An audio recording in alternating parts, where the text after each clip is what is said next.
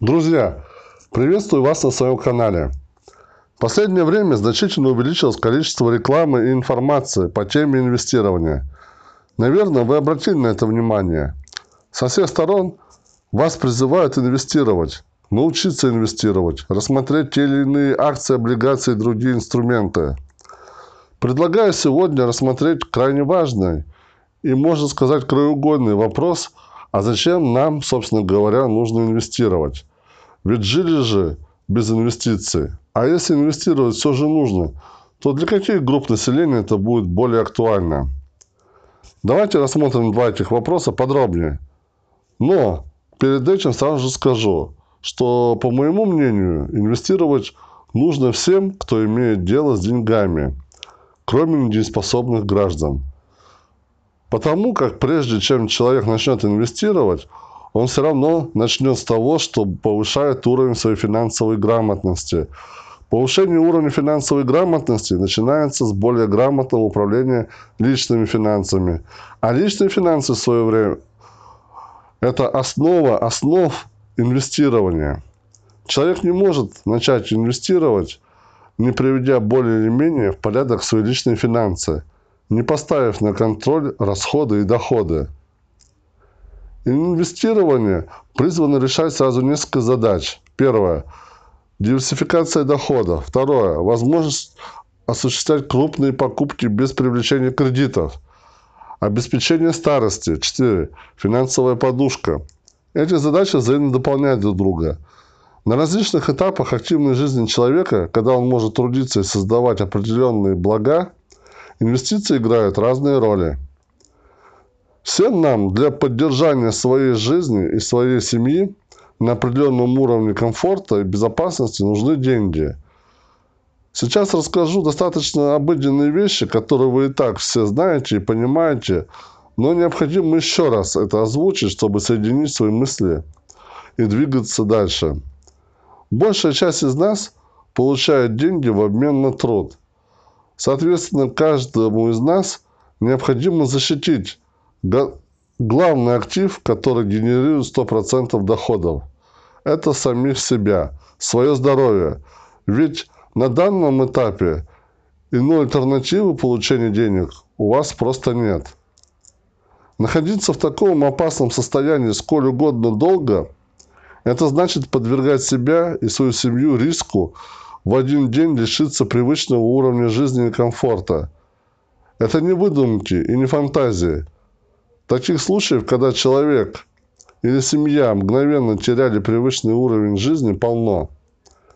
При реализации какого-либо негативного сценария или фактора, таких как несчастные случаи, внезапное ухудшение здоровья, развод, увольнение с работы, нанесение ущерба имуществу, способны каким-либо образом повлиять на уровень доходов, а также на распределение имеющихся денежных средств, Например, направить основную массу денег не на покупку необходимой одежды или еды, а на внезапное необходимое лечение и покупку лекарств. Если нанесен ущерб имуществу, например, автомобилю, который попал в аварию, или недвижимости, то внеплановые расходы на восстановление поврежденного имущества потребуют срезать деньги с других важных статей домашнего бюджета и, возможно, даже не один раз, а в течение нескольких месяцев подряд. Причем, как мы все знаем, те или иные негативные факторы случаются в жизни каждого человека. Здесь только вопрос времени, когда это произойдет и какой силы урон будет нанесен.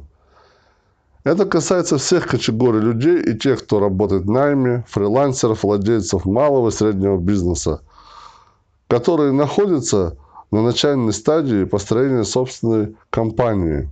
Имеется в виду, что их бизнес еще не может успешно работать без ручного управления их владельца. Хотя на владельцев бизнесов не распространяется такой риск, как увольнение с работы, но взамен у них имеются другие риски. Банкротство бизнеса, потеря прав на компанию – обман со стороны партнеров, претензии государственных органов. Так что с этой точки зрения их жизнь более безопасной и комфортной не назовешь. И им также требуется диверсификация их доходов. Так что задача любого человека состоит в том, что какой бы сценарий не реализовался из выше указанных факторов, он должен иметь средства для жизни. Поэтому первостепенная задача создавать через инвестирование собственный необходимый размер капитала, который будет со временем генерировать все нарастающий пассивный доход и уменьшать зависимость от единственного источника дохода. Так, пока человек находится в самом начале его трудоспособного возраста, инвестиции в большой, большей степени играют роль страховки с одной стороны, а также данный инструмент может помочь в осуществлении крупных покупок с другой стороны. Поэтому именно инвестиции и пассивный доход играют столь важную роль. Может, человек будет ходить не на одну работу, а на две, скажете вы. Во-первых, не каждый имеет возможность ходить на две работы. У многих и одна работа занимает половину суток. Во-вторых, это не будет являться диверсификацией, так как доход также будет зависеть от возможности возможности человека осуществлять деятельность. В-третьих, напряженность от наличия двух работ приведет к подрыву здоровья еще быстрее. Так что это не вариант. Тот же бизнесмен, владеющий малым или средним бизнесом, посвящает все свое свободное время на управление своим бизнесом. И все заработанные деньги направляет на его развитие. Создать параллельно еще пару-тройку бизнесов для диверсификации источника дохода у него нет возможности чисто физически. Получается, только инвестиционные инструменты позволят ему вложить часть денег с целью получения пассивных доходов, на которые он не будет тратить свои силы и время. Поэтому, если вы до сих пор считаете, что инвестиции это не для вас – или боитесь начать инвестировать только из-за сомнения, что не сможете разобраться, то вы должны понимать последствия такого выбора. Результатом будет постепенное снижение вашего финансового благополучия и сразу после потери основного источника дохода по любой причине произойдет мгновенный провал в нищету. И будет ли у вас время и силы выбраться из ямы? Это будет большой вопрос. А является ли инвестиции более надежным инструментом, чем работа в найме или бизнес? Об этом поговорим в следующий раз. Спасибо за внимание и до встречи.